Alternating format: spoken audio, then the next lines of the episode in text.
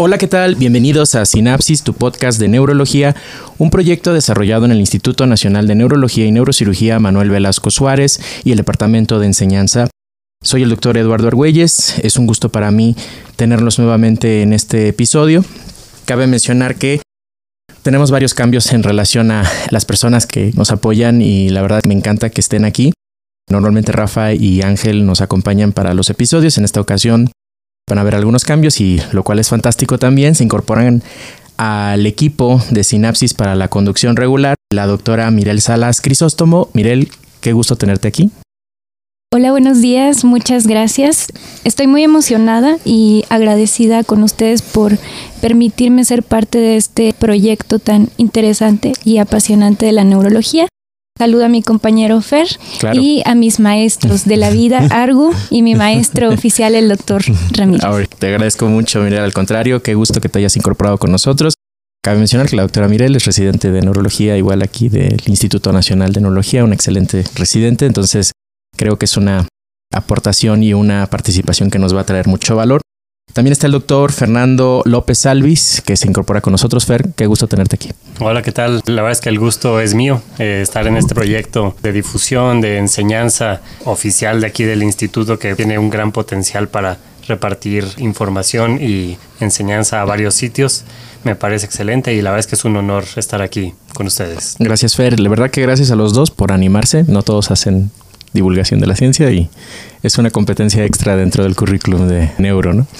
Pues muchas gracias. Y bueno, además de eso, pues evidentemente aquí el foco, lo más importante va a ser nuestro invitado y la verdad es que qué invitado. Vamos a hablar de un tema súper interesante el día de hoy. Es un tema que independientemente de donde ustedes se encuentren, la atención clínica evidentemente en algún punto tendrá contacto con alguien que por desgracia padezca alguna infección del sistema nervioso central, en su presentación a veces más dramática, que es la meningitis aguda. Y para el día de hoy eh, estamos muy contentos de que nos acompañe el doctor Luis Esteban Ramírez González, es médico infectólogo, internista. Qué gusto, doctor. Muchísimas gracias. Realmente es un verdadero honor poder estar con ustedes el día de hoy en este proyecto. Muchísimas gracias Eduardo por la presentación y Mirel también, Fer, bienvenidos. Gracias. Pues bueno, es un gusto poder estar con ustedes y a platicar. Claro, doctor. Antes de empezar, sí nos gustaría conocer un poquito más del trasfondo del doctor Luis Esteban Ramírez, qué ha hecho y qué hace actualmente, doctor. Claro, yo soy médico infectólogo por formación, también con la base de medicina interna.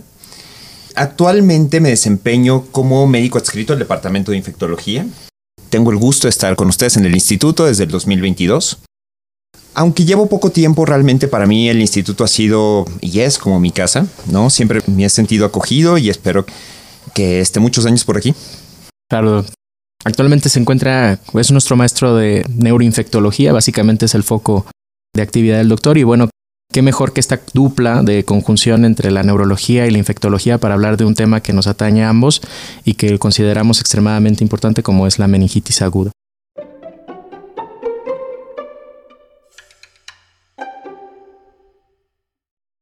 Y bueno, como habíamos comentado previamente, lo que vamos a tratar el día de hoy va a ser eh, esa conjunción entre neurología e infectología, que por desgracia estamos ante un escenario bastante frecuente dentro de la epidemiología mundial, que son las infecciones del sistema nervioso central, específicamente también eh, en la eh, extraxial, es el que corresponde a la meningitis aguda, por desgracia una infección que cuando sucede estamos hablando de algo inherentemente grave, algo que puede traer una gran cantidad de secuelas funcionales y de vida para el paciente y bueno, creo que inicialmente a ello deberíamos hacer una diferenciación o una definición de a qué nos referimos cuando hacemos la definición de meningitis, específicamente en su forma aguda y crónica. Bien, bueno, es un tema bien importante que nosotros usualmente vemos todos los días, donde existe cuál es la duda para poder definir meningitis. Bueno, Finalmente, meningitis es un concepto sencillo, ¿no? Es la enfermedad inflamatoria de las meninges asociado a pleocitosis en el líquido cefalorraquídeo. Usualmente para la meningitis aguda, que es algo que nosotros vemos con mayor frecuencia, ¿no? Lo definimos como aquella menor de dos semanas de evolución y la crónica de más de cuatro semanas de evolución. En el intermedio están las formas subagudas, de usualmente de 2 a 4 semanas. Pero claramente podemos decir que la mayor parte de los casos puede tener una presentación abrupta y con una evolución rápidamente progresiva en el transcurso de la primera semana.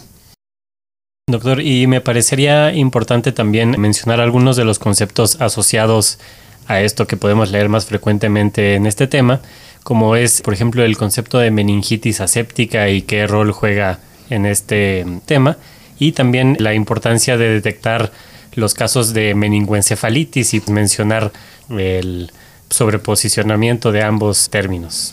Claro, Fernando, tocas un punto realmente importante. Cuando hablamos de mm, meningitis aséptica, tocamos un concepto que el cual se ha hablado muchos años, ¿no? Si nosotros nos vamos a la información existente en la literatura clásica, lo primero que vamos a ver es que las meningitis son causadas en gran medida por bacterias. Pero un grupo bastante, bastante importante, cerca del 30%, no llega a tener un diagnóstico, al menos bacteriano o fúngico en su defecto. Este término donde no existía un aislamiento, se englobaron las meningitis asépticas, que afortunadamente los estudios de biología molecular en la actualidad, pues ya tenemos algunas maneras un poquito más confiables, ¿no? Para poder determinar cuál es la causa, ¿no? Entonces, cuando hablamos de meningitis aséptica, la mayor parte de las veces estamos hablando de meningitis virales, ¿no? Con un diagnóstico incierto. El otro tema importante que pones sobre la mesa es hablar sobre el tema meningoencefalitis, que a veces son entidades que se sobreponen, ¿no? La meningitis pura, ¿no? Donde hablamos de la enfermedad inflamatoria de las meninges, y la meningoencefalitis, donde es un tema también muy interesante, ¿no? Ya se incluye el diagnóstico de encefalitis, ¿no? Que propiamente aquí hablamos cuando una persona tiene una alteración del estado de alerta de más de 24 horas de evolución asociada a cambios en el comportamiento, fiebre, alteraciones electroencefalográficas, pleocitosis en el líquido cefalorraquídeo y alteraciones en la imagen, bueno, se puede hablar de encefalitis. Claro que cuando los síntomas meningios se asocian propiamente a un síndrome encefalítico, englobamos que el paciente cursa con meningoencefalitis. ¿No? Entonces no siempre son tan lineales los diagnósticos de encefalitis y meningitis. Y es algo que vemos con mucha frecuencia en nuestra práctica clínica. ¿Y tiene alguna relevancia, digamos, clínica o para decisiones el hecho de nosotros encontrar el diagnóstico de meningoencefalitis sobre una meningitis aguda? Por supuesto, ¿no? Ya que usualmente las encefalitis, uno de los agentes etiológicos que más nos preocupa, es el virus del herpes simple, ¿no? Que usualmente tiene una mortalidad bastante alta, a pesar de que es una de las causas más comunes, tiene una mortalidad del 30% si se deja sin tratamiento, ¿no? De aquí que nosotros podemos integrar un diagnóstico preciso, hacer la cobertura adecuada empírica para que nuestro paciente tenga un buen pronóstico. Y creo que esta parte en relación a la diferenciación clínica tiene mucha importancia porque este va a ser el primer paso antes incluso de la corroboración microbiológica y los estudios de inmunoensayo que se puedan utilizar para estos pacientes. Y tal vez sería bueno hacer énfasis en eso, ¿no? Cuando nosotros decimos meningitis estamos hablando de una alteración totalmente restricta a la porción extraxial, a la cobertura, a la meninge encefálica y eso trae como consecuencia síntomas y signos muy específicos en los pacientes. Es decir, en esos pacientes esperamos mucho más predominante las manifestaciones de cefalea, incluso los síntomas o signos meningios clásicos que conocemos, el Kerning, Brusinski, Binda, Jolt Accentuation y todos los que los neuroescuchas ya conocen. Cuando hablamos de este concepto neuroencefalitis, bueno, meningoencefalitis, ya estamos hablando de este involucramiento cortical con disfunción del comportamiento y creo que eso es algo extremadamente importante de hacer la definición. ¿Usted cree que el concepto de meningitis aséptica sea un concepto tiempo dependiente, es decir, temporada dependiente o año dependiente? Porque cada vez vemos menos. Cada vez vemos menos porque me parece que es un concepto transitorio que se ha utilizado para definir esos casos en los que a lo mejor en su tiempo no había la tecnología suficiente para poder llegar a un diagnóstico apropiado.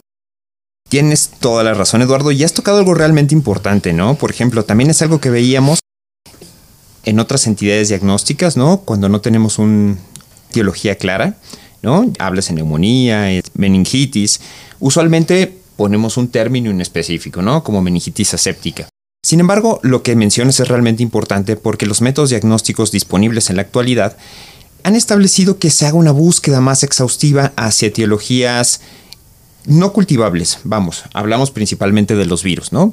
Entonces, en este sentido, pues sí, yo creo que va a ser un concepto que va a tender a desaparecer. Claro, conforme vayamos avanzando. Doctor, ¿qué tan frecuente nosotros en el medio, aquí en México, nos vamos a enfrentar a una situación en donde un paciente se presente con datos sugestivos de una meningitis aguda? Mire, es una pregunta donde tal vez me voy a explayar, ¿no? Muy bien. Adelante. Mira, porque aquí me gustaría retomar un poquito el tema de la epidemiología de las meningitis en el mundo, ¿no? Y realmente cuando hablamos de la epidemiología de las meningitis es algo apasionante, ya que para fines prácticos en el mundo, de acuerdo a un estudio que se publicó muy recientemente, una colaboración mundial publicado en Lancet, podemos encontrar que en el 2019 se presentaron 2.5 millones de casos de meningitis a nivel global de los cuales 1.2 millones fueron niños menores de 5 años, ¿no? Alrededor de la mitad. La tasa más alta de incidencia se presenta en el África subsahariana, ¿no? Donde la mayor parte de los casos están presentes. Pero lo verdaderamente importante de este artículo es que nos habla de la epidemiología mundial, incluyendo también nuestra región. ¿no? Entonces, uno de los puntos más importantes de la región donde estamos englobados en América Latina, ¿no? es que en el año 2019 hubo 19.900 casos, ¿no? Podemos, la mitad de niños y el resto en población adulta. Pero estos 19.900 casos existentes en nuestra región se excluyen otras causas también importantes como TB, cripto, etc. Estamos hablando solo meningitis bacteriana y viral. Ahora, cuando nos vamos a México, tenemos muy poquita información, ¿no? Eh, realmente no hay una publicación, al menos que haya encontrado recientemente, donde hable sobre la epidemiología de las meningitis en adultos. Lo que encontramos es mucho de niños, hay varias, varias publicaciones de los pediatras, del Federico Gómez, donde han hecho pues mención de la etiología que puede verse es predominante viral, pero siguen estando presentes patógenos bacterianos, ¿no? Pero ya tiene algunos años. Realmente algo que nosotros sepamos de meningitis concretamente, ¿no? Sabemos como región, ¿no? Que lo vemos en adultos, predominantemente en adultos mayores, que puede tener una etiología diversa, pero no hay una información clara y precisa reciente de población adulta. De acuerdo. Eh, consideraría que ese es un área de oportunidad para nosotros y para los radioescuchas. Sí, claro que sí, es un área de oportunidad que requiere mucho trabajo ¿eh? y también no solo colaboración, es algo que, por supuesto que se puede hacer con los pacientes del instituto, pero también es algo, un proyecto de interés nacional donde reportar las meningitis sería algo impresionante, ¿no? Tal vez ustedes hayan escuchado también de lo que hace en Holanda, ¿no? Del sistema de salud holandés. Esto es un ejemplo impresionante, donde en Holanda, un país, si no me equivoco, de 15, 18 millones de habitantes, ¿no? El 88% de los casos de meningitis se reporta a un sistema de salud federal donde se les da seguimiento a los pacientes en una base de datos y gracias a eso han podido hacer publicaciones que han sido de mucho interés para cambiar la práctica clínica. Entonces creo que un seguimiento y un interés, si bien es algo que requiere mucho presupuesto y, mucho interés por parte de los médicos a nivel nacional, creo que nosotros como país podríamos hacerlo como un proyecto que aportaría mucha información al gremio médico. Totalmente de acuerdo. Doc, y bueno, aunque no tengamos en cifras, la verdad es que evidentemente se trata de un problema frecuente. O sea, independientemente de dónde estén, llegará un paciente con una infección del sistema nervioso. Yo sé que no tenemos números tal vez tan fríos para poder hacer una casuística, pero en relación a la experiencia que tiene, los casos que ha visto y los eh, diferentes eventos que han sucedido en el instituto, ¿Cómo distribuiría usted la proporción de casos en relación con la etiología de estas meningitis agudas? Les voy a poner un poquito de contexto. A partir de que, por lo menos yo, entré al instituto en el 22, ¿no? Nos enfrentamos de que pacientes que llegan con un cuadro de meningitis son frecuentes, si no me equivoco, tal vez vemos uno cada dos semanas, a veces más, a veces menos, ¿no? Y muchas veces con lo que nosotros contamos en el instituto es pues, los cultivos de microbiología tradicional. En este lapso de los cultivos de microbiología tradicional realmente hemos detectado dos neumococos. Fin, ¿no? De toda la semana. Sin embargo, con los estudios disponibles de biología molecular hemos detectado otros patógenos, ¿no? Claro, con sus limitaciones, entre ellos enterovirus, ¿no? Han sido una causa también reportada, algunos otros casos también de herpes, pero predominantemente en población inmunocompetente. Son esto lo que hemos tenido, pero muchos casos no tienen diagnóstico. Creo que es multifactorial, tal vez los recursos que tenemos, el procesamiento de las muestras, pero me atrevo a decir que menos de un 10% de los casos llegan a tener un diagnóstico, ¿no? Y saben, también no todo es culpa de los médicos ni de los medios ¿no? disponibles en el instituto o los métodos de diagnóstico externos. Muchas veces estos pacientes llegan ya tratados. No sé cuál haya sido su experiencia, pero eh, raro el paciente que ingresa al servicio de urgencias no ha visitado un médico anteriormente, no le recetaron al menos amoxicilina, ¿no? Sí, de hecho eso sería un tema interesante para tratar más adelante. Es el concepto de meningitis parcialmente tratada y qué podemos usar como subrogado para la detección de un patrón inflamatorio en ese líquido.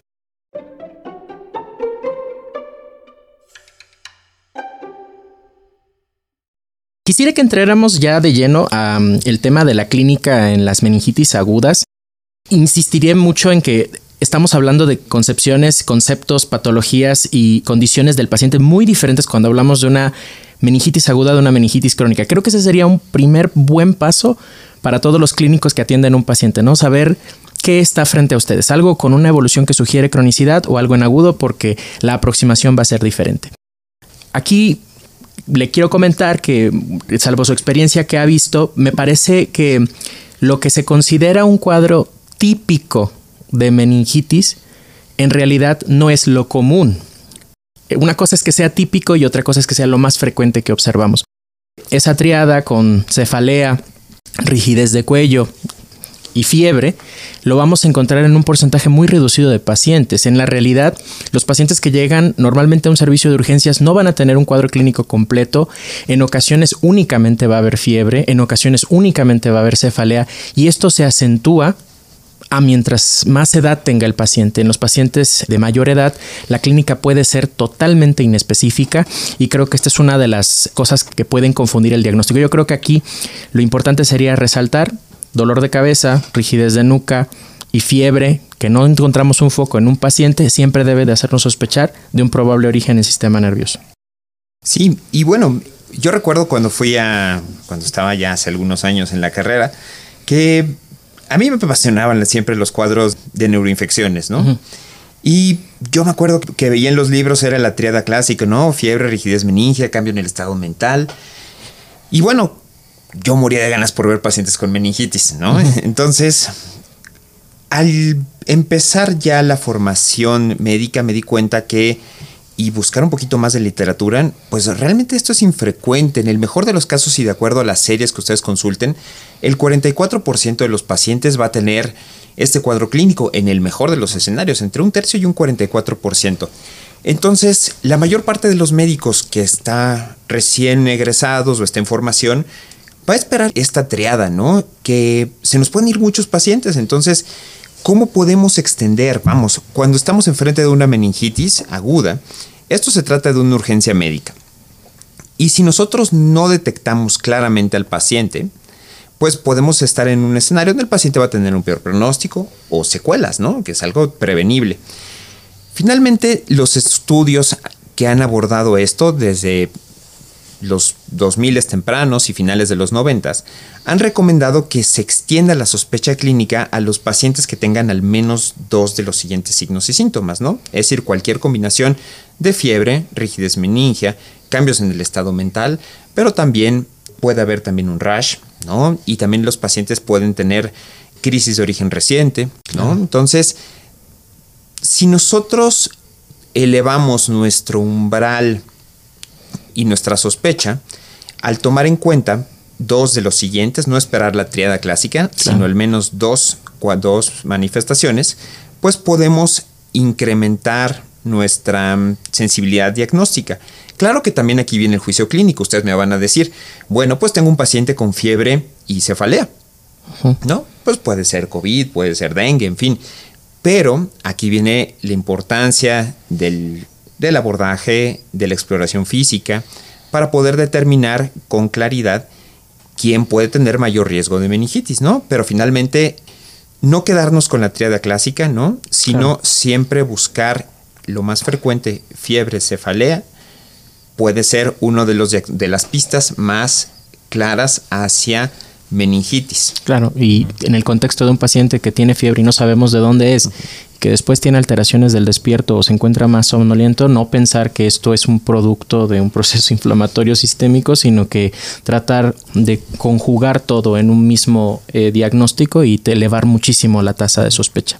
Y bueno, también en este punto, tal vez desde el abordaje neurológico, pues vale la pena mencionar pues los signos meningios, ¿no? Y el síndrome meningio desde, desde nuestro punto de vista de enseñanza, ya que estos signos pues fueron definidos o descritos en pacientes de hace muchos años, de hace más de 100 años, que tenían meningitis floridas, meningitis sin tratamiento y que incluían meningitis crónicas como tuberculosis. Entonces, hoy en día, esos signos, a pesar de que inicialmente se referían con una alta sensibilidad, hoy en día es lo contrario son signos que se reportan con muy baja sensibilidad y que pueden tener más especificidad dependiendo del cuadro clínico del paciente, pero bueno, como justamente decía usted, doctor, la ausencia de estos signos pues no nos va a descartar el diagnóstico de ninguna manera. ¿Y tú qué valor le das, Fer, cuando los encuentras? Pues al encontrarlos, justamente son signos que tienen un alto valor predictivo positivo. Y bueno, tiene la ventaja de que toman menos de un minuto. Claro, claro. ¿Estás de acuerdo? O sea, aunque es verdad que no siempre los vamos a encontrar, si los encontramos, híjole. Exacto. O sea, eso es hay que iniciar el protocolo. Sí, sí, definitivamente. Creo que esa es la importancia de estos signos, buscarlos, que no nos toman nada menos de un minuto. Y en caso de encontrarlos, pues la posibilidad del diagnóstico de meningitis aguda aumenta mucho. Habría que prestar especial atención a los pacientes que constituyen una población de riesgo, aquellos pacientes inmunocomprometidos que ya se conozcan con un diagnóstico, por ejemplo, de una inmunodeficiencia primaria o secundaria, aquellos pacientes que sean mayores de 65 años o los niños que también tienen presentaciones atípicas y considerar también en la historia clínica ahondar en la exposición de dónde vienen, a dónde han viajado, cuáles son las vacunas que se han puesto y especialmente también otras presentaciones atípicas, doctor, que podríamos considerar ahí para que no esperen ver la triada clásica. Claro, Mirel, también extendiéndome un poco más con esto de lo que hay que hacer, ¿no? Y en quién sospechar. Bueno, algo que es importante es que a todos basta un mal día, nos puede dar meningitis. Pero esto es realmente infrecuente, vamos. Generalmente tenemos que buscar algunas situaciones de riesgo que nos puedan poner en, una situación de, tener meningitis aguda, ¿no? ¿Cuáles son estas situaciones de riesgo? ¿Qué factores debemos evaluar? Bueno, cuando evaluamos la meningitis aguda, debemos hacerlo de manera metódica y muy ordenada. Y una de las primeras cosas que nosotros hacemos cuando evaluamos un paciente con sospecha de meningitis es hacer una historia clínica muy breve, ¿no? Porque estamos en el contexto de una urgencia. ¿Qué debemos evaluar? Bueno, primero que nada, los antecedentes de inmunosupresión, ¿no? Tanto lo que más vemos en nuestro cuadro clínico, al menos en el instituto, son pacientes con diabetes, ¿no? Antecedente de alcoholismo crónico, pacientes que tienen uso crónico de corticosteroides, que recibieron biológicos y también pacientes que viven con VIH, ¿no? Eso es lo que vemos con mayor frecuencia. Y no olvidar también, aunque seamos las personas más sanas del mundo, si tenemos más de 65 años, pues bueno, pues con eso podemos tener un factor de riesgo bastante importante, ¿no? Ahora también un tema que tocas también es cómo puede cambiar la presentación, ¿no? Bueno, sobre todo en los usuarios crónicos de corticosteroides, pues a veces no vamos a tener la posibilidad de tener fiebre, ¿no? Los pacientes no van a tener fiebre, van a tener generalmente cambios en el estado mental, van a tener cefalea, ¿no? Y eso puede llegar a retrasar el diagnóstico, ¿no? Los pacientes que viven con VIH también son un reto, ¿no? Porque además de lo que ya tienen, que estamos hablando, las meningitis agudas, también pueden haber otras muchas etiologías adicionales, ¿no? Y los antecedentes de viajes son realmente importantes, ¿no? Y son una de las cosas que tenemos que detenernos para comentar, ¿no? ¿Por qué? Porque si estamos hablando en, la mayor parte de las regiones urbanas de México, pues de lo que vamos a tener riesgo es a lo viral y a lo eh, bacteriano típico, ¿no? Que encontramos en los libros. Sin embargo, eh, aquellas personas que tienen viajes, sobre todo a regiones en vías de desarrollo, no concretamente en la África subsahariana, pues pueden tener mayor riesgo de tener eh, meningitis por meningo que meningococo, que no es algo que vemos tan frecuentemente en México, ¿no? Entonces, sí orientar mucho tiempo, todo el tiempo que se necesite, al interrogatorio y al énfasis sobre todo en viajes recientes y el antecedente de inmunosupresión es lo que tenemos que abordar en todos los pacientes. Y conjuntando, doctor, ya justamente el escenario clínico de un paciente en el que ya estamos sospechando el diagnóstico de una meningitis aguda, con todos estos datos epidemiológicos que ya platicamos sobre sus antecedentes, sobre sus viajes, ¿qué etiologías nosotros pudiéramos pensar que tienen los pacientes desde lo más frecuente hasta lo específico de cada población? Sí, Fer, mira, en cuanto a adultos, ¿no? Que es el, centro del podcast, ¿no? Bueno, centrándonos en esta población, siempre tomar en cuenta que si le ponemos un número, el 29.9% de los casos son virales. En el mundo, el 17, el segundo lugar, el 17% es meningococo. Y en tercer lugar es neumococo, con un 13%, ¿no? Entonces, siempre pensar en esto. Claro que la mayor parte de esta información, como lo platicábamos hace unos, hace unos minutos, se enfocaba sobre todo en población que vive en el África subsahariana, ¿no? Donde es el foco rojo de meningitis. Sin embargo, en México siempre debemos de tomar en cuenta concretamente neumococo, meningococo, virales y en población inmunocomprometida y aquellos mayores de 50 años, el listeria, sin duda.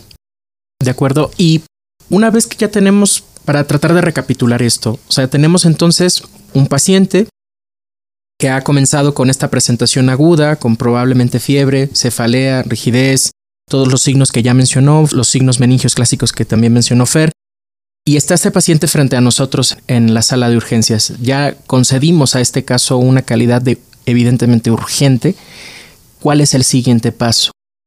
¿Cómo? Porque a veces es un poco mm, automática la necesidad de querer hacer una punción lumbar en los pacientes, pero creo que hay otras cosas que se tienen que considerar antes de hacer esto. Claro, bueno, mira. Primero, a mí me gusta, y de hecho es como una buena práctica clínica, enfatizar que las meningitis agudas son urgencias médicas. ¿Y urgencias médicas por qué? Bueno, porque si no tratamos adecuadamente a los pacientes, simple y sencillamente se van a morir más. ¿no? Partimos de una mortalidad basal, ¿no? reportada promedio de un 8%. ¿En quién? En un paciente que se trata de manera óptima, con el antibiótico adecuado y en un tiempo adecuado, ¿no? Pero lo que nosotros debemos de ver cuando nosotros tratemos a un paciente en el contexto de urgencias es nuestro primer objetivo es que le vaya bien al paciente. Nuestro segundo objetivo es diagnosticar, tener una etiología. Claro que es muy importante, no estoy diciendo que la etiología no sea relevante, ¿no? Pero lo ponemos en un segundo lugar. Entonces, el 1, 2, 3 de los pacientes que llegan a urgencias es 1. Tomar hemocultivos, ¿no? Y esto basado en las recomendaciones también existentes de las sociedades norteamericanas, europeas y del Reino Unido, en donde todas se pone en el siguiente acuerdo de lo primero que tenemos que hacer es tomar hemocultivos, porque muchas veces aquí tenemos el diagnóstico, ¿no? En la mayor parte de los agentes bacterianos, el hemocultivo nos va a dar el diagnóstico en el 50% de los casos. Punto número dos, ya que tomamos los hemocultivos, es valorar la posibilidad de hacer la punción lumbar. Como bien dices, la punción lumbar es ideal y no estoy diciendo que no se deba hacer en los pacientes, ¿no? Es no se debe retrasar el inicio de antibiótico más allá de una hora. Incluso esto lo hemos visto en series reportadas en distintas partes del mundo, donde la mortalidad basal de 8% puede incrementar hasta 20% en casos donde se difiere el inicio de antibiótico, ¿no? Y esto se puede ver porque el médico con toda buena intención quiere hacer la punción lumbar para obtener su diagnóstico, ¿no? Y si se retrasa, el paciente se va a morir más, ¿no?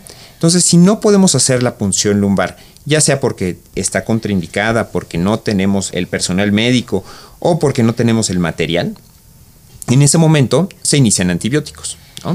Entonces, nuestro objetivo desde que el paciente llega a que empezamos antibióticos y tratamiento auxiliar es una hora. Y en esa hora podemos tomar hemocultivos perfectamente, ¿no? Y si podemos hacer la punción lumbar, excelente. Pero si no podemos, empezamos antibiótico y después hacemos la punción lumbar. Y aquí sé que me van a preguntar sobre los cultivos, vamos, ¿y qué va a pasar? Porque yo quiero tener mi diagnóstico, ¿no? Quiero saber si es neumococo o hemófilus o listeria. Bueno, si no lo podemos hacer, pues tenemos el tratamiento empírico, ¿no? Y, y, qué más quisiéramos que tener diagnóstico en todos los casos.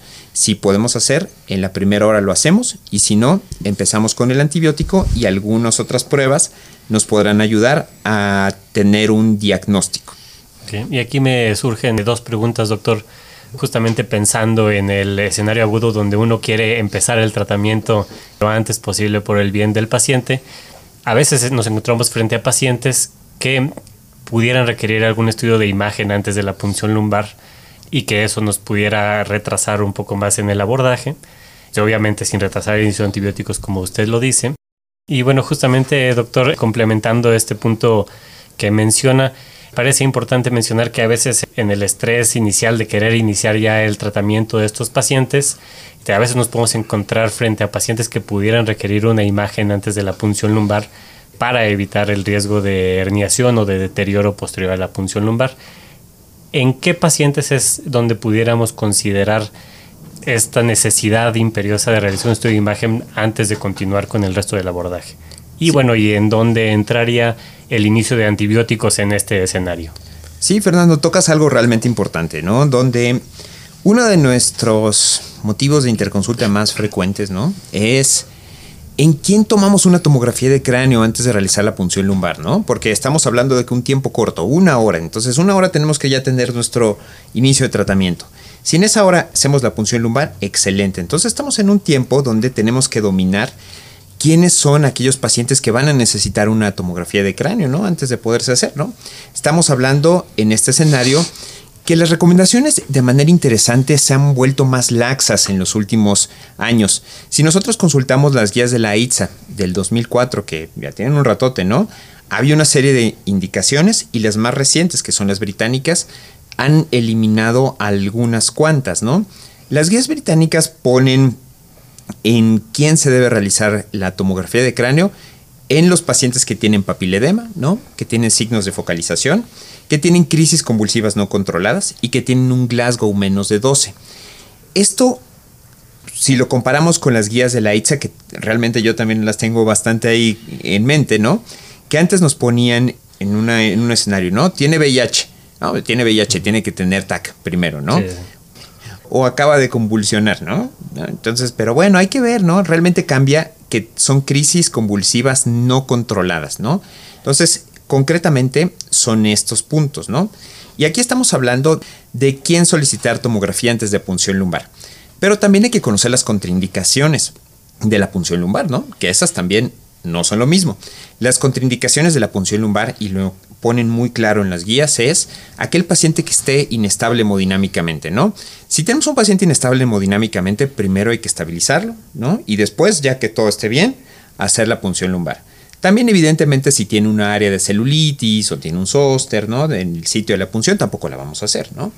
También, evidentemente, los pacientes con alguna coagulopatía, pues también está contraindicado, ¿no? Entonces, estas son las contraindicaciones totales y absolutas donde no lo podemos hacer y también las indicaciones de tomografía. Ahí se desprende que es un paciente que por definición es grave, o sea, es un paciente que, de, hecho, el tiempo que le dan para el inicio de antibiótico es muy similar a lo que vemos en los bundles del Surviving Sepsis para los pacientes que llegan muy, muy graves y denota la imperiosa necesidad de dar un tratamiento lo más temprano posible para mejorar el pronóstico en estos pacientes. Ahora, tenemos al paciente ya en urgencias, ya sabemos que va para una meningitis, eh, hemos decidido hacerle una punción lumbar, ya tomamos los hemocultivos que comenta, no esperamos a que tuviera fiebre para tomar esos hemocultivos, los mandamos a estudio, consideramos que es un paciente que se puede realizar una punción lumbar. Ok, en ese punto Me gustaría tocar antes del tema del antibiótico, del esquema, ¿cómo debemos pedir el análisis de ese líquido? Bien, fundamentalmente, también hay que ser, nuevamente lo platico, que hay que ser muy metódicos en nuestro abordaje porque esto es una, eso es una urgencia, ¿no?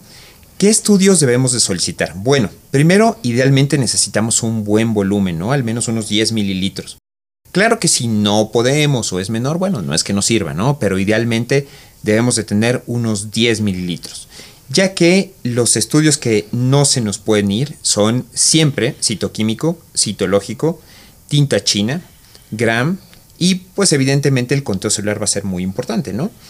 Y cultivo que nosotros nos encargamos en el laboratorio de hacer cultivo para hongos, micobacterias y patógenos piógenos, ¿no?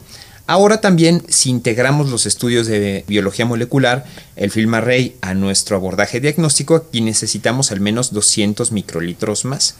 Prácticamente un, lo mismo que ya estamos tomando, ¿no? Entonces, idealmente hay que saber que 10 mililitros es lo mínimo. Si podemos mandar más, no está mal, ¿no? Muchas veces se recomienda mantener ese líquido en reserva porque a veces obtenemos el diagnóstico con el adecuado procesamiento, pero a veces no. Y si nosotros seguimos sospechando de alguna otra etiología en base a la historia clínica de lo que no sea lo tradicional, ese líquido inicial nos puede servir para ser procesado más adelante, ¿no? para algo más selecto. En este punto yo creo que sería algo importante recordarnos algo que es básico pero que en ocasiones se nos puede ir de las manos. Por ejemplo, el tomar una muestra para glucosa y para proteínas en la sangre es importante para que lo podamos comparar con aquello que encontramos en el líquido cefalorraquídeo y realizar adecuadamente el índice de glucosa. Sin duda, también es algo que, que no se nos puede ir, ¿no? Y realmente es muy sencillo, pero les apuesto que si tomamos una glucosa 12 horas después, esa ya no va a ser utilidad. Dos cosas. ¿Qué utilidad le vería usted al uso del lactato en el líquido y qué experiencia tiene con el uso de espectrometría de masas con Malditov. Muy bien, bueno, son temas también controversiales todavía que no son parte del estándar de tratamiento. De hecho, una de las líneas de investigación también del laboratorio precisamente tiene que ver con la utilidad del lactato, ¿no? Pero lo que conocemos actualmente, el lactato es de mucha relevancia en aquellos pacientes neuroquirúrgicos, ¿no? En donde estamos sospechando, sobre todo las etiologías no tradicionales, ¿no? Estamos hablando de gram negativos, ¿no? Pacientes que tuvieron una manipulación neuroquirúrgica reciente, tomar en cuenta que pueden tener un citoquímico hiperproteinorraquia, un citoquímico normal, la glucosa puede tener un índice disminuido, pero aquí el lactato juega un papel realmente importante cuando nosotros tomamos en cuenta un lactato más de 4, nos puede sugerir que estamos ante meningitis, sobre todo asociadas a los cuidados de salud nosocomiales, ¿no? En los pacientes que tenemos también con meningitis eh, adquirida en la comunidad, lo tomamos como un marcador complementario. Claro que es adicional lo que nosotros encontramos. La mayor parte de la literatura la evidencia se enfoca en glucosa, proteínas y el conteo celular, ¿no? Con eso estamos más que suficiente y el lactato también puede apoyar al diagnóstico, ¿no? Ahora también, justamente cuando nosotros estamos eh, evaluando también a los pacientes, usualmente contamos con los estudios tradicionales, ¿no?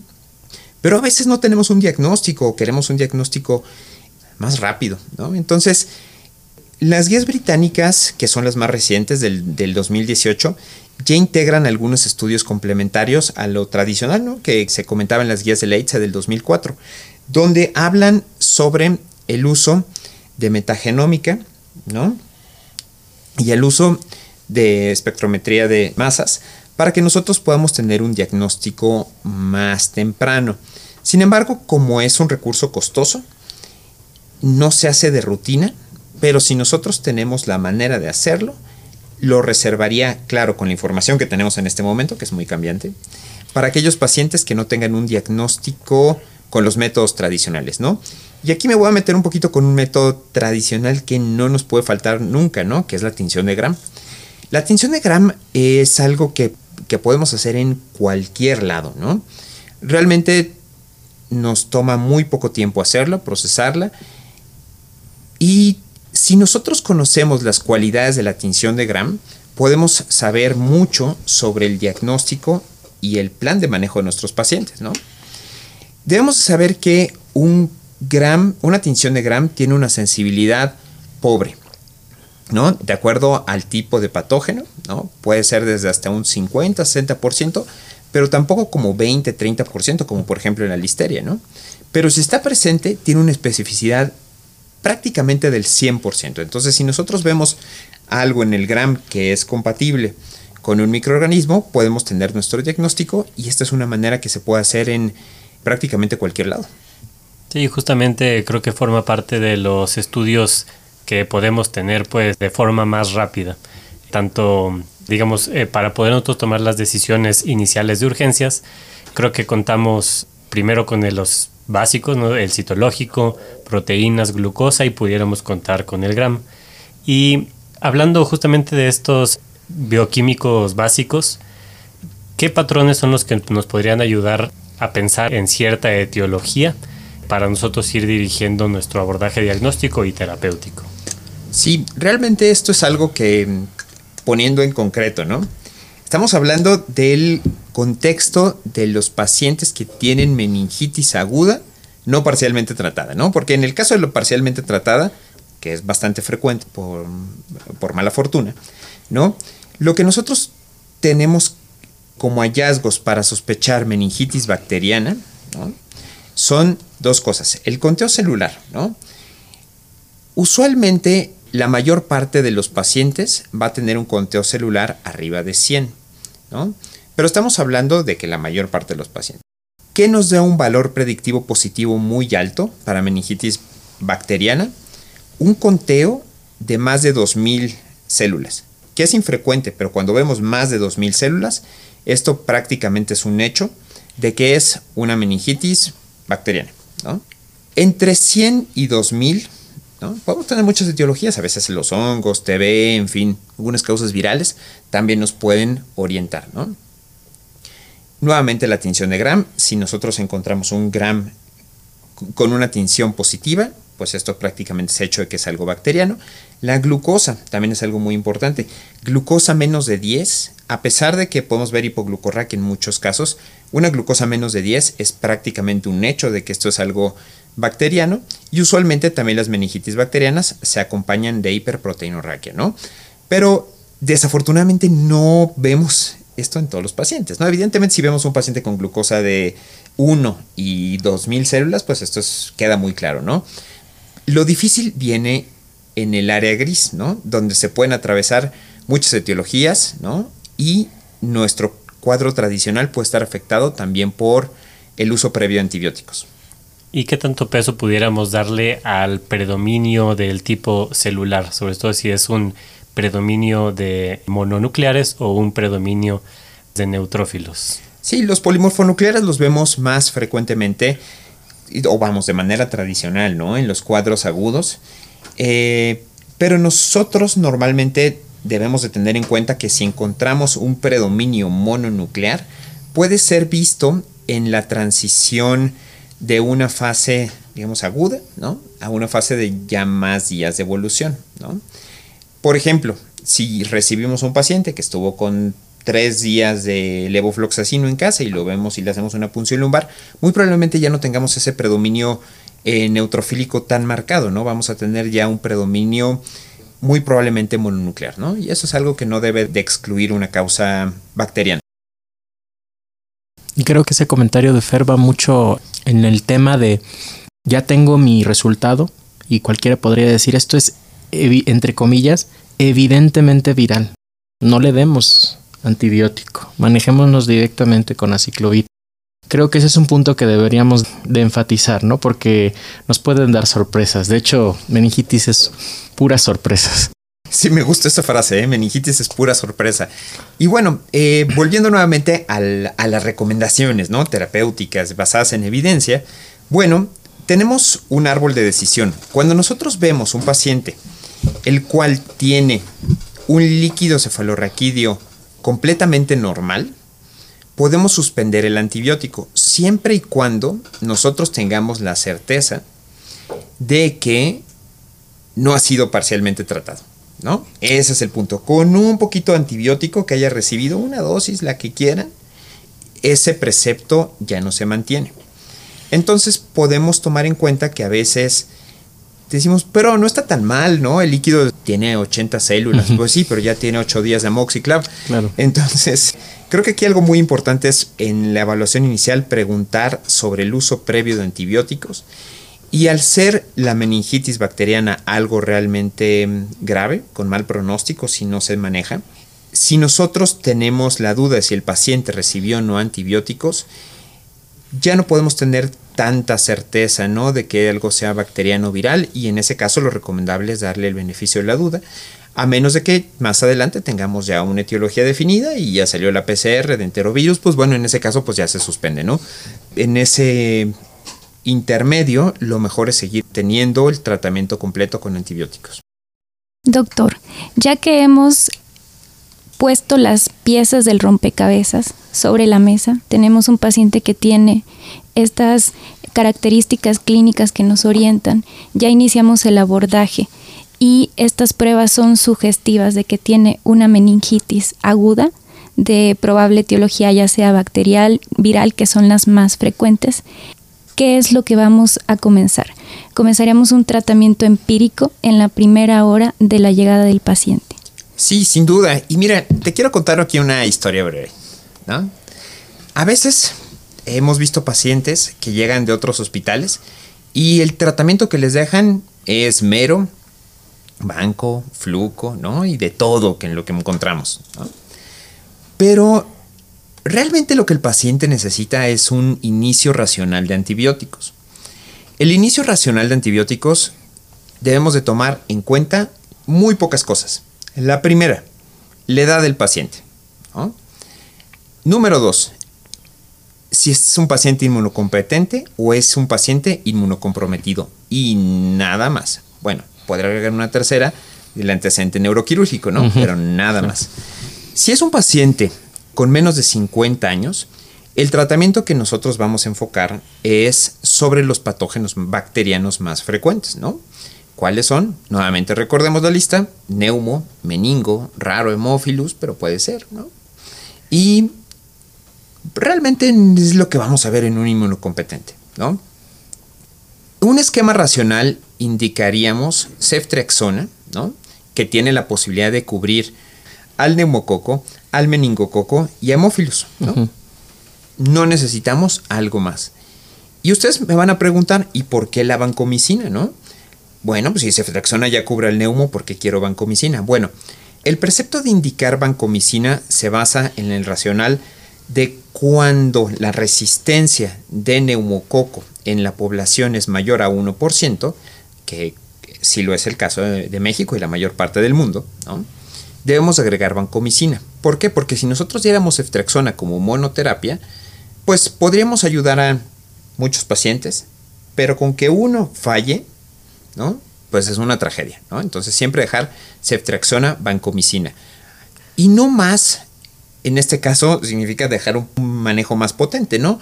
Realmente no necesitamos meropenem, es mejor tratamiento para estos agentes, ¿no? La ceftriaxona y la vancomicina que todo lo demás, ¿hecho?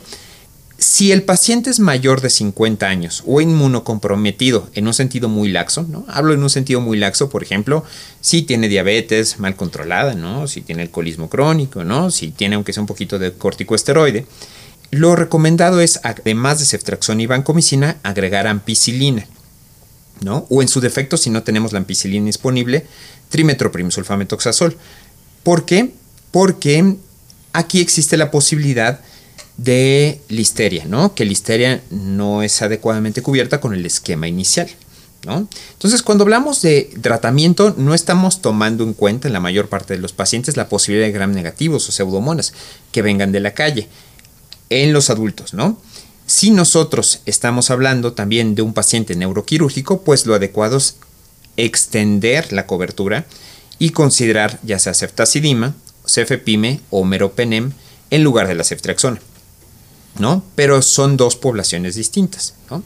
Entonces, conociendo eso, el tratamiento es bastante sencillo. Y una vez que nosotros ya tengamos un agente etiológico, se desescala al manejo adecuado, ¿no? Pero un punto también bien importante, continuando con esto, es la dosis, ¿no? Me ha tocado ver de todo, ¿no? porque a veces se dan como dosis este, increíblemente bajas y no es lo adecuado, ¿no? Entonces, de ceftriaxona lo ideal es dejar dosis meningias, que son 2 gramos cada 12 horas, y la vancomicina es un tema más complejo, en donde se recomienda calcularlo, ¿no? Una dosis de carga, ¿no? Que puede ser de 25 a 30 miligramos por kilo y después dejar una dosis de 20 miligramos a 25 miligramos por kilo. Pero también existen calculadoras, ¿no? Que nos pueden ayudar a identificar la dosis óptima de vancomicina y estas están disponibles en internet con mucha facilidad y nos pueden orientar si nosotros tenemos duda de cuánto dar de vancomicina con esta dosis, ¿no? Entonces algo muy importante es además del tiempo, la dosis adecuada. Doctor, y en ocasiones también justamente esta sobreposición de términos eh, que lo al principio entre meningoencefalitis o puramente meningitis o incluso la sobreposición de los mismos organismos que pueden ocasionar tanto un síndrome como el otro, muchas veces se inicia a ciclovir como parte del esquema inicial. Eh, ¿Qué utilidad tiene el, la ciclovir o qué papel juega, eh, digamos, en el tratamiento empírico o inicio racional de estas terapias, como usted lo menciona? ¿Y en qué contextos lo podemos suspender ya con una confianza de que no le vamos a causar un mal al paciente?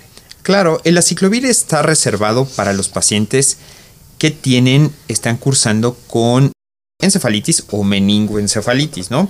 Cuando tenemos un paciente que hemos catalogado con probabilidad de involucro encéfalo, que tenga encefalitis, bueno, aquí es indispensable dar nuestro tratamiento número uno, que es aciclo, ¿no? Que es lo único que podemos hacer, pero al ser lo más frecuente los herpes virus, hablo de herpes virus 1, 2 y varicela zoster como etiología de encefalitis, pues debemos de dejarlo, ¿no?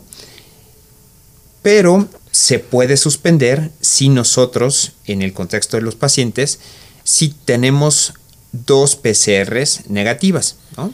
¿Por qué? Porque a veces muy temprano en el momento del diagnóstico, hablamos de meningoencefalitis, podemos tener que un paciente sale con una prueba falsamente, un PCR falsamente negativo en las primeras 48 horas. Es decir, si es muy temprano o es muy tarde, el PCR va a salir negativo. ¿no? Por eso se recomienda, si sigue existiendo la sospecha, repetirlo por lo menos 72 horas después y poder ver si el paciente tiene un PCR positivo. Si en el segundo el PCR es negativo, pues realmente podemos tener con tranquilidad la calma de suspender el aciclovir. O por supuesto si tenemos otro virus, ¿no? Recordar que aciclovir es para herpes virus, ¿no? No nos sirve para enterovirus, no nos sirve para cualquier otro virus, no tiene ninguna utilidad, ¿no? Entonces, en esos contextos se puede suspender el aciclo. Y bueno, justamente para completar esta parte del tratamiento, pues un tema igual apasionante es el tratamiento del esteroide auxiliar al tratamiento antibiótico. Pues este tratamiento con esteroide me parece que, bueno, depende igual de la población que estemos tratando, el beneficio es diferente en los niños que pudiera ser el beneficio en los adultos y también ha cambiado mucho con los años. En un principio no se tenía tal vez pensado para cierto tipo de bacterias y con el pasar de los años ahora sí ya se considera tal vez para más tipo de meningitis bacterianas. ¿Qué nos pudiera comentar sobre el tratamiento de esteroides, sobre cuándo es mejor iniciarlo? Cuánto tiempo vamos a darlo, la dosis que vamos a dar y en qué tipo de etiologías bacterianas es útil. Bien, sí, verdaderamente apasionante el uso de esteroide. Bueno, como primer punto lo que tenemos que saber es que en todos los pacientes inicialmente con un cuadro de meningitis está recomendado el uso de corticosteroide, ¿no? que abordamos de primera vez. ¿no? ¿Y cuál es el beneficio del corticosteroide? Bueno, lo que sabemos en etiologías bacterianas es, en neumococo tiene un beneficio claro en población eh, infantil ¿no? y en adultos, y el uso temprano nos va a reducir la mortalidad. Y el esteroide es una de las maniobras de más utilidad en el tratamiento de las meningitis, ¿no? Porque, les cuento nuevamente, volvamos al tema que se platicó hace un momento de Holanda. En Holanda que tienen un manejo pues muy estricto de las meningitis, tienen la indicación de dar corticosteroide a todos los pacientes, ¿no? Y se ha visto que el uso de corticosteroide ha disminuido como ninguna otra maniobra la mortalidad asociada a neumococo en todos los grupos poblacionales, ¿no? Hablamos desde niños, adultos mayores. El beneficio es menos claro en adultos mayores, pero de todas formas sirve, ¿no? Entonces, concretamente se mueren menos y tienen menos secuelas, ¿no? En hemófilos influenza también se ha visto un beneficio predominantemente en población pediátrica y en adultos parece ser menos claro para la mortalidad, pero parece también ayudar, la, evidencia apoya que nos ayuda a disminuir las complicaciones, en particular sordera. Cuando hablamos también de mm, meningococo, ¿qué papel tiene el corticoesteroide? Bien, la información que se tiene es escasa, no parece haber un beneficio, pero la información con la que se cuenta tampoco parece ser perjudicial, ¿no? Entonces, si iniciamos corticoesteroide en un meningococo, muy probablemente se lo podemos quitar, no le va a servir de nada, pero no le va a hacer daño, ¿no? Y en tercer lugar, un tema bastante interesante es la listeria. La listeria sigue siendo algo controversial, ¿no? El estudio Mona Lisa que se realizó en Francia, también un estudio enorme, impresionante, donde se utilizó el corticoesteroide para las pacientes que tenían meningoencefalitis o bacteremia y meningoencefalitis, ¿no? Se observó que las pacientes se morían más, ¿no? Si se les daba corticoesteroide. Sin embargo, en un reporte más reciente también del 2023, se encuentra que hay casos donde el uso de corticoesteroide parece ser benéfico, ¿no? Concretamente en personas de Holanda que se empezó en los primeros cuatro días y al mismo tiempo que el antibiótico. Esto sigue siendo un tema controversial, ¿no? Por supuesto que no se ha integrado en ninguna guías. Lo ideal sería que tuviéramos más información, pero existe evidencia encontrada a favor y en contra, ¿no? Entonces, cuando estamos hablando del corticoesteroide, podemos englobar que neumococo ayuda, hemófilus parece ayudar, meningo no afecta y listeria controversial, ¿no? Pero puede que ayude incluso. Entonces, en resumen, a dejarlo a todos los pacientes y el tiempo también es, importante, ¿no? Tratar de que el corticosteroide sea al mismo tiempo, ¿no? O antes del inicio de antibiótico. Lo que observaron en el estudio Mona Lisa y que puede contribuir a sus resultados es que se iniciaba ya el corticosteroide muy tarde, ¿no? ya que los pacientes ya tenían muchas complicaciones. Posiblemente, como en muchas enfermedades infecciosas, la temporalidad del inicio de la dexametasona sea crucial. Entonces, siempre quedarnos con que tiene que ser temprano. Y nuevamente, la dosis del antibiótico es distinto, es más alta que otras condiciones, no es COVID. Sí, sí, muchísimo. es de 10 miligramos cada 6 horas por 4 días. No ha habido mayor beneficio de dejarlo por más tiempo, ni menos, ¿no? Entonces, es 4 días, 10 miligramos, es la dosis que utilizaron en ensayos clínicos y que vio beneficio en la mortalidad y en el número de complicaciones de los pacientes. Y en relación a la duración del tratamiento empírico antibiótico, ¿cuánto tiempo lo debemos dejar? ¿En qué momento debemos hacer otra punción lumbar para ver las características del líquido, cultivo? Porque eso evidentemente va a ser una pregunta que, va a surgir. Claro, y también es importante que una vez que nosotros tengamos nuestra etiología bien marcada, tenemos distintos escenarios. Neumococo, ¿no? Usualmente el tratamiento que lo vamos a dejar son como mínimo 10 días, ¿no? Si el neumococo es susceptible a cefalosporinas, lo podemos dejar como mínimo 10 días y va bien, ¿no? Si no es así, se extiende hasta 14 como mínimo, ¿no? En el caso del meningococo puede dejarse tan poco como una semana. Claro que esto no es, no es receta de cocina, es tiempo mínimo, tiempo mínimo. También hemófilos los tenemos dejar entre 10 días y 2 semanas, ¿no? Entonces estamos hablando que pacientes menos de 50 años inmunocompetentes, si no tenemos un diagnóstico, nos vamos como al que nos va a llevar más tiempo y lo dejaríamos 14 días. Listeria. Listeria no debe tratarse menos de 21 días en ningún caso.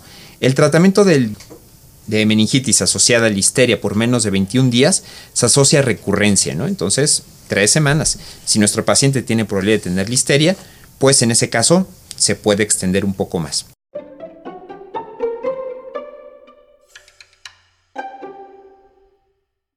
¿Y cuándo considerar repetir la punción lumbar? Bueno, realmente la repetimos de acuerdo al escenario clínico del paciente.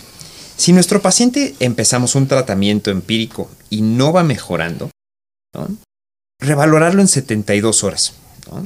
Porque nosotros cuando vemos un paciente con meningitis aguda, siempre vamos a pensar bacteriano, viral, fin. Pero no tendría por qué no ir mejorando en 72 horas clínicamente o sigue febril si nuestro paciente recibió un esquema adecuado, ¿no? Y además leímos corticosteroides. No debe de pasar. En ese escenario hay que revalorar nuevamente, hacer una punción lumbar y considerar hacer la punción lumbar sobre todo para descartar una causa muy común que a veces se nos puede pasar desapercibida, que es tuberculosis. ¿no? Ese sería el objetivo. Considerar otras etiologías no cubiertas. Lo más común en nuestro medio es TB y cripto, ¿no? De aquí la importancia de hacer la punción lumbar, revisar el citoquímico, revisar el citológico, ver si el paciente, el líquido sigue igual, no ha habido mejoría, considerar otras etiologías. Entonces, en este escenario, es lo recomendado. Sí, claro, y es una de las razones por la cual muchas veces mandamos también el Gene Expert como parte del abordaje inicial, porque la tuberculosis, aunque su presentación más común es una meningitis crónica, pues puede tener mucha variabilidad, que es algo que nos ha tocado ver de forma frecuente. En muchas, los muchas veces, por desgracia. Sí, sin duda, y porque luego el tiempo, la historia clínica que nos cuenta el no es tan correcta y luego vemos que el paciente sí tenía síntomas de hace tres meses, muy frecuente. Me gustaría que platicáramos acerca de cuál es el pronóstico y las secuelas que esperamos en pacientes con meningitis aguda y cómo podemos impactar nosotros como médicos en este desenlace, de acuerdo a la identificación y el tratamiento adecuado del paciente. Sí, Mirel, eh, mira, una de las cosas que con la historia natural de la meningitis hemos aprendido, ¿no? Es distintos periodos temporales donde hemos hecho cambios en las maniobras terapéuticas y el pronóstico, ¿no? Antes del inicio de los antibióticos, prácticamente la meningitis bacteriana era una entidad universalmente fatal, ¿no? Más adelante, después del inicio adecuado de los antibióticos, tenemos que los pacientes podían tener cinco desenlaces. Recuperación total, secuelas moderadas, secuelas graves, ¿no? es un estado de mínima conciencia y muerte, que son prácticamente los, los cinco escenarios. La muerte antes del solo con el antibiótico, sin el corticosteroide, lo veíamos en casi un 25% de los casos y apenas un tercio de los pacientes tenían una recuperación completa. Después del inicio de los corticosteroides se disminuyó la mortalidad, ¿no? Actualmente estamos hablando de que si lo hicimos en buen tiempo, la mortalidad ronda el 10%, ¿no? Las secuelas pueden verse, ¿sí? Sobre todo las secuelas auditivas son las más frecuentes, ¿no? Las que podemos llegar a ver y las podemos observar también tanto motor, auditivo, o cognitivos los podemos llegar a ver este en un 20% y la mayor parte de los pacientes tiene una buena recuperación, ¿no? Pero para que el paciente tenga una buena recuperación, nuevamente necesitamos indicar el tratamiento de manera adecuada, en el tiempo adecuado y en dosis adecuada, ¿no? Eso es algo bien importante. Pero desafortunadamente tú me vas a decir, bueno, pues todavía el 10-8% se mueren. Esa es una realidad, ¿no? Entonces estamos en un escenario donde la meningitis, concretamente bacteriana, ¿no? sigue existiendo y sigue siendo una causa de enfermedad grave y debemos de tomarla en cuenta también en los pacientes, también para que comentemos el pronóstico de, los pacientes una vez que los, que los atendamos. Y no olvidar que también los pacientes que tienen un inmunocompromiso van a tener un peor desenlace, ¿no? Estamos hablando que el pronóstico basal que les comento es en población inmunocompetente, ¿no? Y en adultos mayores la mortalidad es mayor y en inmunocomprometidos la mortalidad es mayor. Pues queda claro la importancia del tema. Claro que está que hablar de esto eh, pues es bastante general, ¿no? Porque cada una de las etiologías tiene características muy particulares y bien podríamos dedicarnos exclusivamente a hablar de tuberculosis, criptococo, eh, meningococo, las presentaciones más, más agresivas, pero creo que es una buena conclusión que podemos hacer en relación al tema en general y sobre todo la atención que se le va a dar a los pacientes en, en, los centros de primer nivel, segundo nivel, salas de urgencia y lo que se tiene que hacer en los primeros pasos. Em, la verdad es que creo que se quedó muy claro, muy, muy claro ese concepto. Doctor, muchísimas gracias por habernos acompañado el día de hoy. Espero de verdad que no sea la, la última vez. La verdad es que queda pendiente hablar de TV. Queda pendiente hablar de TV y de tantas cosas, así que yo encantado. Queda pendiente hablar de TV. Es, creo que es un tema que a muchísima gente le interesa. Eh, Mirel, Fer, muchísimas gracias por estar con nosotros el día de hoy también, por incorporarse y por pertenecer a este proyecto tan ambicioso que tenemos ya desde hace algún tiempo. Les agradezco de verdad muchísimo. Y a todos los neuroescuchas que nos están sintonizando, les agradecemos nuevamente haberse tomado el tiempo para escuchar esta plática entre colegas. Eh, les recordamos nuevamente que nos visiten en nuestras redes sociales, en Twitter, en Facebook y entren a la página de internet www.sinapsis.edu.mx. Hay un área para eh, poner comentarios. Para nosotros es súper importante conocer sus opiniones y dar retroalimentación de los contenidos que hacemos, sobre todo para mejorar y para eh, generar eh, contenidos más atractivos para ustedes. Pues sería todo por el día de hoy. Les invitamos nuevamente a sintonizarnos el próximo mes y les recordamos que estamos unidos por Sinapsis.